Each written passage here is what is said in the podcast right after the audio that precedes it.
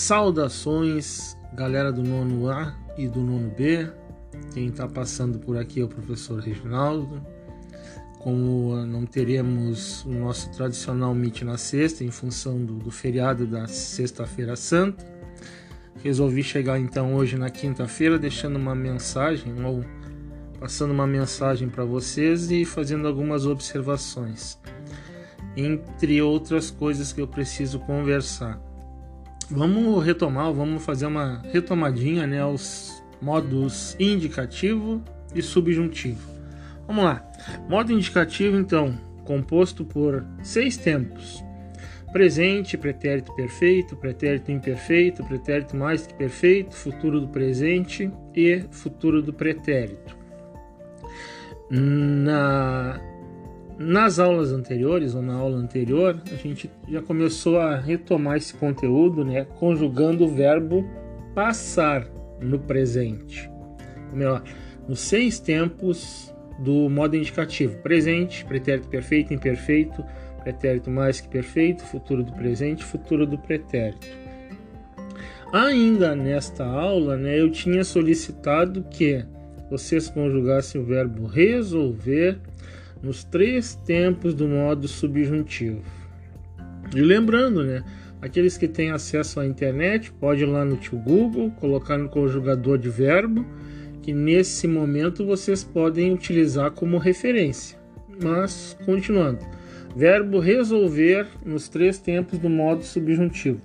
Lembrando que modo subjuntivo só tem três tempos, hein? Não pode esquecer disso presente, pretérito imperfeito e futuro. No presente tem que ter sempre ali o que, que eu, que tu, que ele, que nós, que vós, que eles. No pretérito imperfeito também tem que ter o se, tem que ter o se, se eu, se tu, se eles, se nós, se vós, se eles. E no futuro, né, também tem que ter o quando. Tem que aparecer essa partícula, esse pronomezinho, quando. Quando eu, quando tu, quando ele, quando nós, quando vós, quando eles. Então, retomando, modo indicativo, seis tempos, modo subjuntivo, três tempos. Retomando também uma questão que foi apresentada para vocês uh, mais ou menos assim: na sentença, sinto muito pela sua perda. Qual o erro? A, qual é o erro apresentado na expressão?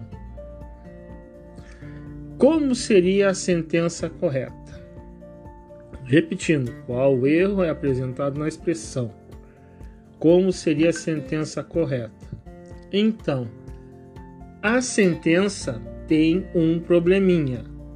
Não adianta só vocês informarem qual o probleminha e acharem que a resposta vai estar completa. São duas questões ali nessa sentença. Duas questões. Uma, qual erro? Respondam corretamente apresentando qual erro.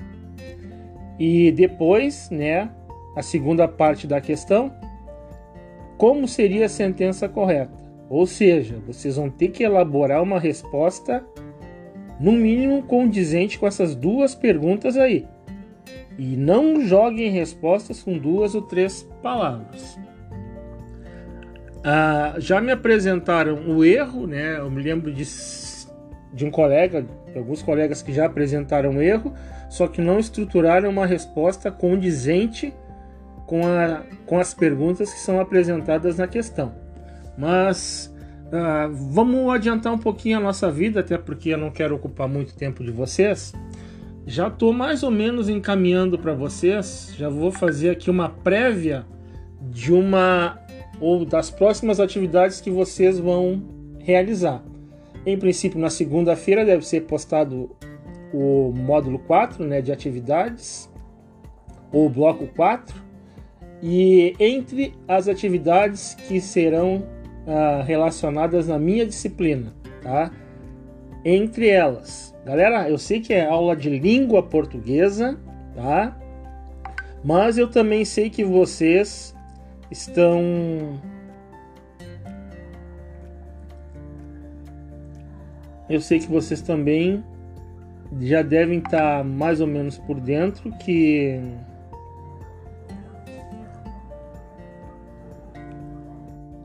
Então, continuando então, galera. Uh, a gente vai se comunicar com outras disciplinas. Entre elas, né, educação artística.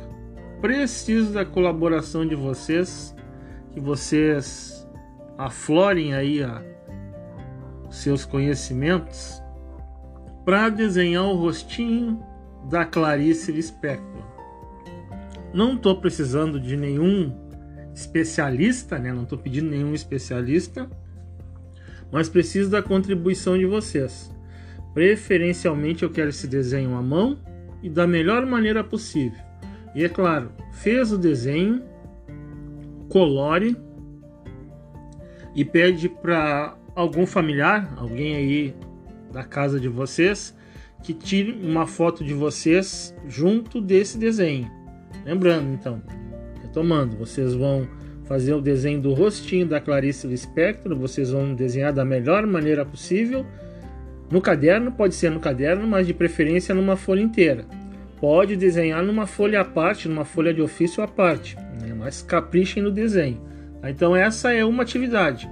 E essa atividade, galera, é uma atividade até que está fechando. A gente está fechando o nosso mês da mulher, o nosso mês do protagonismo feminino. E para fechar com chave de ouro. E uh, finalizando, né, para concluir o, nosso mês do protagonismo feminino, tem algumas questões relacionadas a, melhor, questões de interpretação relacionadas à interpretação e compreensão da crônica As Três Experiências, além da biografia que eu tinha pedido para vocês copiarem, né? Lá da, da Clarice Lispector. São cinco questões. Uh, eu posso ajudar né, se aparecer algumas dúvidas, mas não esqueçam, hein? A partir de terça-feira, a partir de terça-feira me apresentem algumas dúvidas que, você, que porventura apareçam.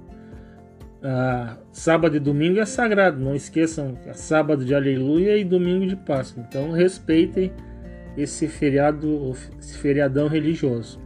Bom, galera, para finalizar, a gente vai retomar um conteúdo que provavelmente a grande maioria já viu.